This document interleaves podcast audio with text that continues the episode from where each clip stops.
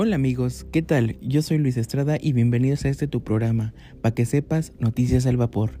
En esta ocasión hablaremos sobre lo que pasó en la guerra entre Ucrania y Rusia. El pasado jueves 24 de febrero, en la capital de Ucrania, Rusia invadió a Kiev atacando con misiles. Los ucranianos mencionaron que, que un misil alcanzó un bloque de viviendas en la ciudad, dejando al menos cuatro departamentos destruidos. Las autoridades informaron que dos personas murieron debido al impacto del misil. Funcionarios aseguran que el ejército ha sido eficaz a la hora de frenar el avance ruso. Sin embargo, les preocupa que puedan recurrir a medidas más drásticas.